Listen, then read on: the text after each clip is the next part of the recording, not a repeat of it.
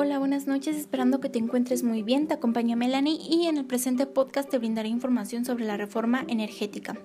Iniciando con una pequeña introducción en donde te platicaré un poco sobre lo que es la reforma energética, cuándo fue aprobada, por quién fue presentada y los tres artículos constitucionales que la engloban. Bien, para dar inicio es necesario saber qué es la reforma energética. La reforma energética es un paso decidido que se dirige rumbo a la modernización del sector energético de nuestro país. La reforma energética fue aprobada el 11 de octubre del año 2013 por la Cámara de Diputados. Es una reforma constitucional cuya iniciativa fue presentada por el expresidente Enrique Peña Nieto el día 12 de agosto del año 2013. Aunado a lo anterior, te hablaré un poco sobre los artículos 25, 27 y 28 de la Constitución Política de los Estados Unidos Mexicanos, toda vez que engloban la reforma energética. Ahora bien, en el artículo 25 constitucional se pretendió reformar el párrafo quinto, en el cual se van a establecer las bases para la planeación, la conducción y la coordinación de la actividad económica nacional, la cual define el Estado como responsable de la Rectoría del Desarrollo Nacional y que también es carente de sustentabilidad. El texto de iniciativa que fue propuesto consiste en que el sector público tendrá a su cargo de manera exclusiva las áreas estratégicas que se señalan en el artículo 28, párrafo cuarto de la Constitución, manteniendo siempre el gobierno federal la propiedad del control sobre los organismos y empresas del Estado para su manejo. Los comentarios que se obtuvieron con base en esta propuesta es que tiene como propósito estar alineada con la modificación al artículo 27 de la Constitución. En el artículo 27 constitucional lo que se pretendió reformar es el párrafo sexto y también derogar el párrafo séptimo del presente artículo. El texto de iniciativa que se propuso consistente en que el dominio de la nación es inalienable e imprescriptible. Las declaratorias correspondientes se harán por el Ejecutivo en los casos y condiciones que las leyes prevean.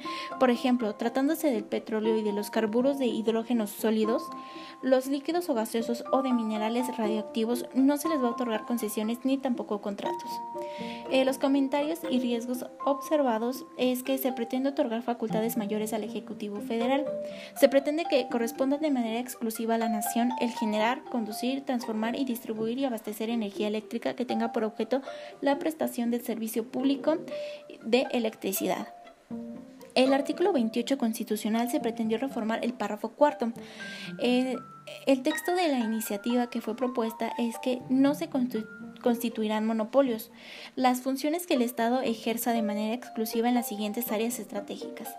Por ejemplo, los correos, telégrafos y radiotelegrafía, petróleo y los demás hidrocarburos, la petroquímica básica, minerales radioactivos y generación de energía nuclear, entre otros. Los comentarios y riesgos observados es que la reforma a este artículo 28 pretende incluir dentro de las áreas estratégicas sobre las cuales el Estado ejerza de manera exclusiva las siguientes: el petróleo y los demás hidrocarburos, la petroquímica básica, los minerales radioactivos y electricidad. Eh, las instituciones en materia energética es, será la Secretaría de Energía, la Comisión Nacional de Hidrocarburos, Comisión Reguladora de Energía, el Centro Nacional de Control de Gas y Agencia de Seguridad y Energía Ambiente. Para concluir, me gustaría decir que en parte estoy de acuerdo con la reforma, pues considero que en cuanto al pago de la electricidad, eh, sí hubo una pequeña disminución del costo. Sin embargo, también considero que se debería de pagar un poco menos por el costo de la misma toda vez que los objetivos de esta reforma energética eh, pues era mejorar la economía de las familias tomando en cuenta que se deberían de bajar los costos tanto de los recibos de la luz como el del gas. En fin, he llegado al momento de despedirme. Te acompaño Melanie. Gracias por tu atención.